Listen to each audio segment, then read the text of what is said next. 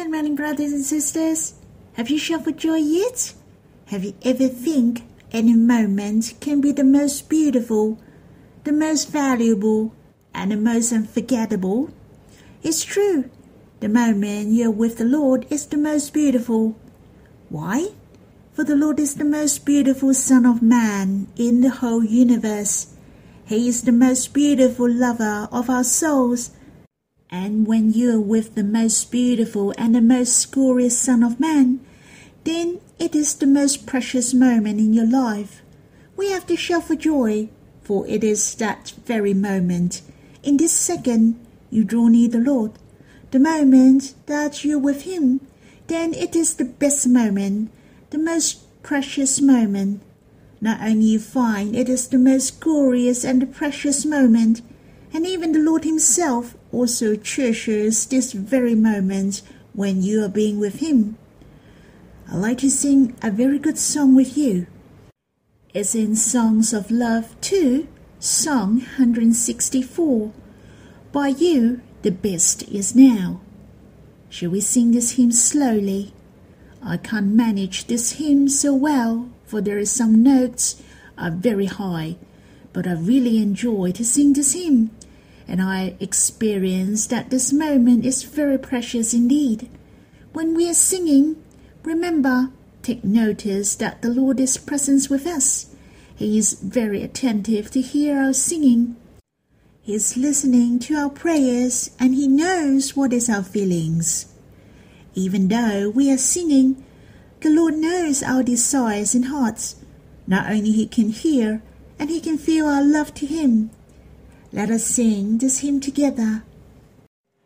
By you, the best is now.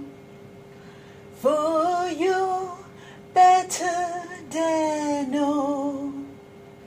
I'm not ashamed when I relied on you.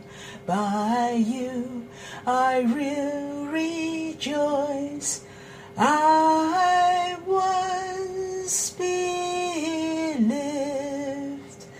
the past better than now, and I forgot you were with me now.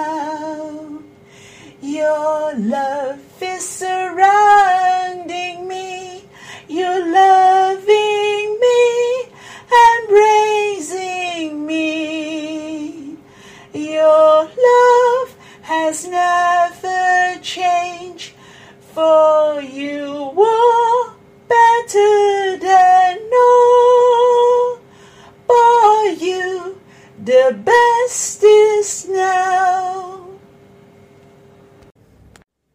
There is a sentence in hymn reminds me I once believed the past better than now.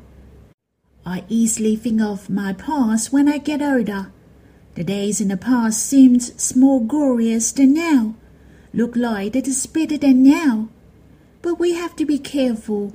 This will make us to stay in the past and forgetting the Lord is with you now. His loving kindness is surrounding me. If we forget it and fail to enjoy the truth at present, then we will find it is better in the past. In fact, this is wrong. Whatever things has happened in the past, even it was so glorious, but the most important is this moment. You and I shall enjoy this moment, for it is the best. Therefore, the name of the hymn is very good. By you, the best is now to trust in Him and draw near Him, to rely on Him at this moment. This attitude is the best, for His love has never changed. He loves us so much in the past. His love is the same today. Hence, we trust in Him at this moment. When we draw near Him, then this moment is the best in the whole universe. Shall we sing this hymn again? Our hearts draw near Him and enjoy the best moment to be with Him. And after that, we will worship together. By you, the best is now. For you, better than all. I'm not ashamed when I relied on you. By you I will rejoice. I once believed the past better than now, and I forgot you were with me now. Your love is surrounding me. You're loving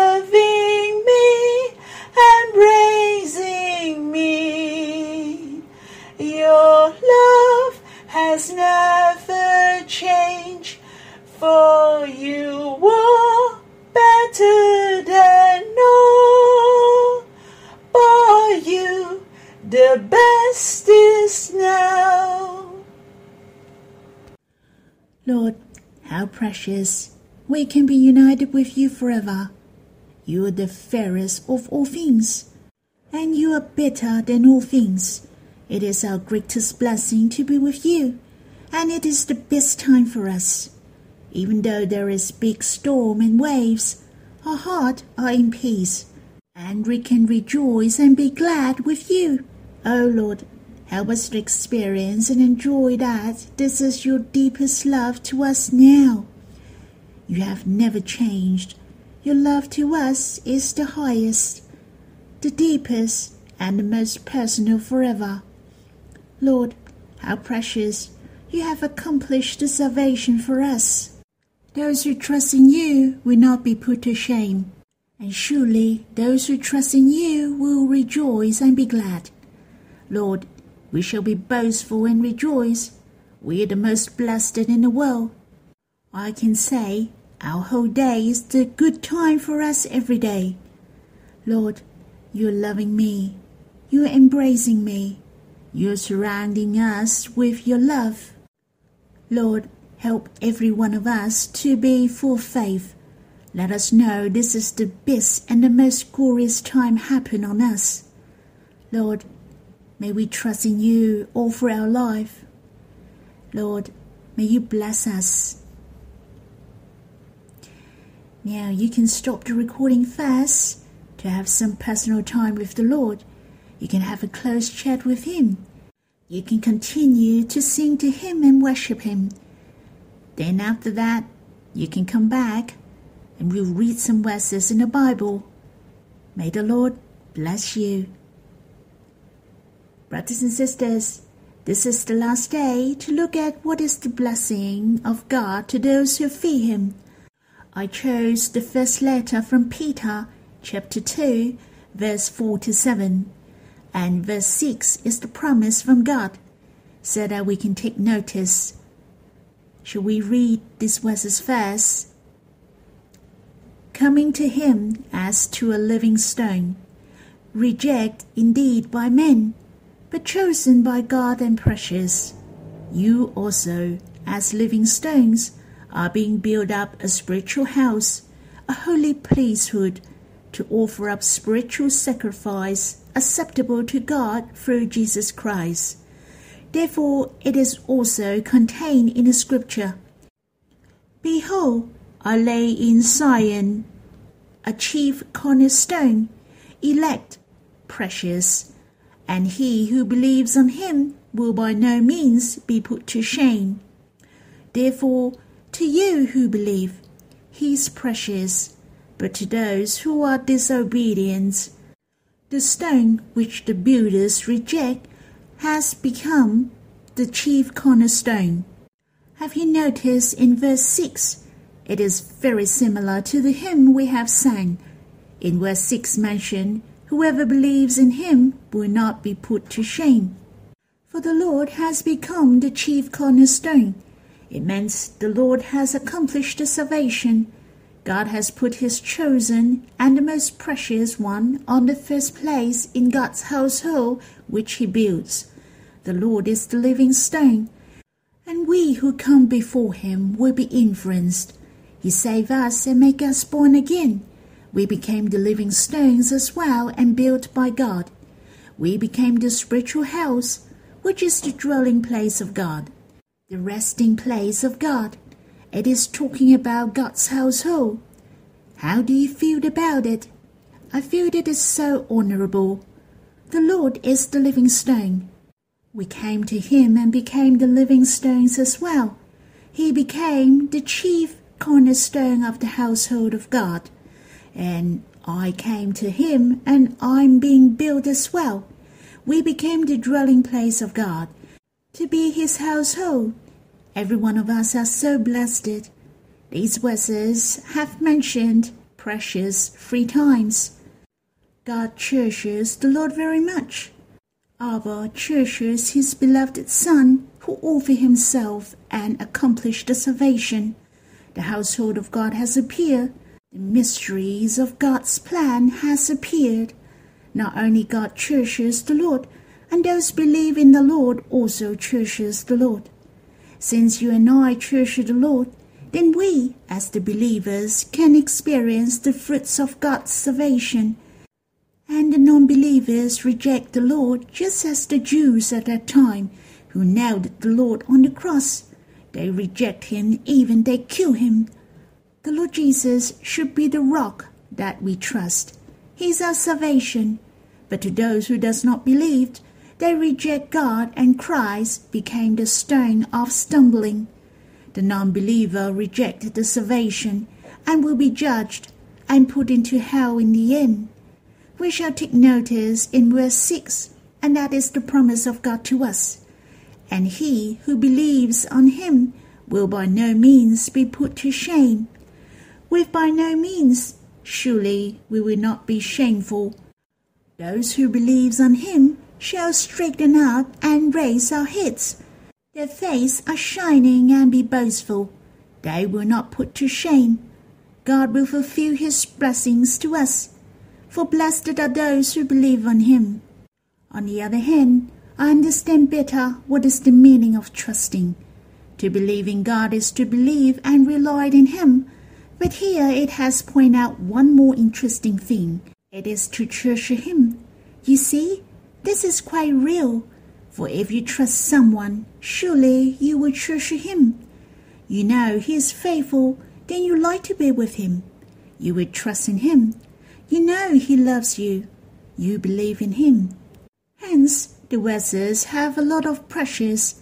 I also remind myself that I shall treasure the Lord as well. I shall treasure what he did for me. For the treasurable things very often we will think of that and take it out and have a look. You will take it as your encouragement. Hence, I like to remind myself our mind is very important. Trust cannot depend on our willpower alone, but it requires to exercise our mind as well. It goes hand in hand together. Our mind should treasure the Lord Himself. To treasure drawing near the Lord to treasure what He did for us, and you enjoy all things that He did for you. I hope we shall do what the hymn mentioned. We understand that by Him the best is now. Lastly, I'd like to share there is a deeper meaning in will by no means be put to shame. What will put us to shame? Not pretty, being poor, or low social status all these are not the reason for being shameful. The only thing we shall be shameful is when we commit sin and depart from God. Do you remember Adam and Eve committed sin and then they noticed that they are naked? They used the leaves from the fig tree to cover themselves as their clothing, to cover their shame. But of course it was useless. But God was so good he made for them the garments of skins. The garments of skins are the skins of the animal, the sacrifice of the animal to make the cover as their clothes, and kept them warm. Here it has revealed God would send a Saviour to come to be our redemption and covered our shame. Here it mentioned, and he who believes on him will by no means be put to shame. That means if we believe on Him, will not commit sin. The one who believe on the Lord will not stumble. Brothers and sisters, It is so encouraging. He who believes on the Lord will overcome. Lastly, I'd like to give you a verse as in Psalm 119. Then I shall not put to shame, having my eyes fixed on all your commandments. I can say the Lord and his words cannot be separate. I hope you can enjoy the Lord deeper, to take refuge in the shadow of his wings. Let you be filled by the words of God. Then you live in a victorious life every day. May the Lord bless you all. Shall we pray together? Lord, you are chosen by God and precious. You came to accomplish the love dream of God. How precious! You have finished. You have risen and ascended. You became the chief cornerstone. The glorious will and household of God appear through you. How precious! We can draw near you, and through you we became the living stones. We are being built up God's household that satisfy his heart. O oh Lord, thank you that you promise us those who believes on you will by no means be put to shame. It's true, Lord, for you have conquered and we can overcome through you. Lord, may you help us to treasure you from morning till night. We long to draw near you and be close to you. May you fill us up with your words. May you help us to treasure your words and value your commandments. Lord, help us to glorify you greatly in this generation. May you rise us up. Brothers and sisters, it's time for you to be with Abba and the Lord alone. It is important to have some personal time with the Lord. Don't just listen and then you're done. What Abba and the Lord want most are to be close with you alone and have a close chat with you. May the Lord bless you.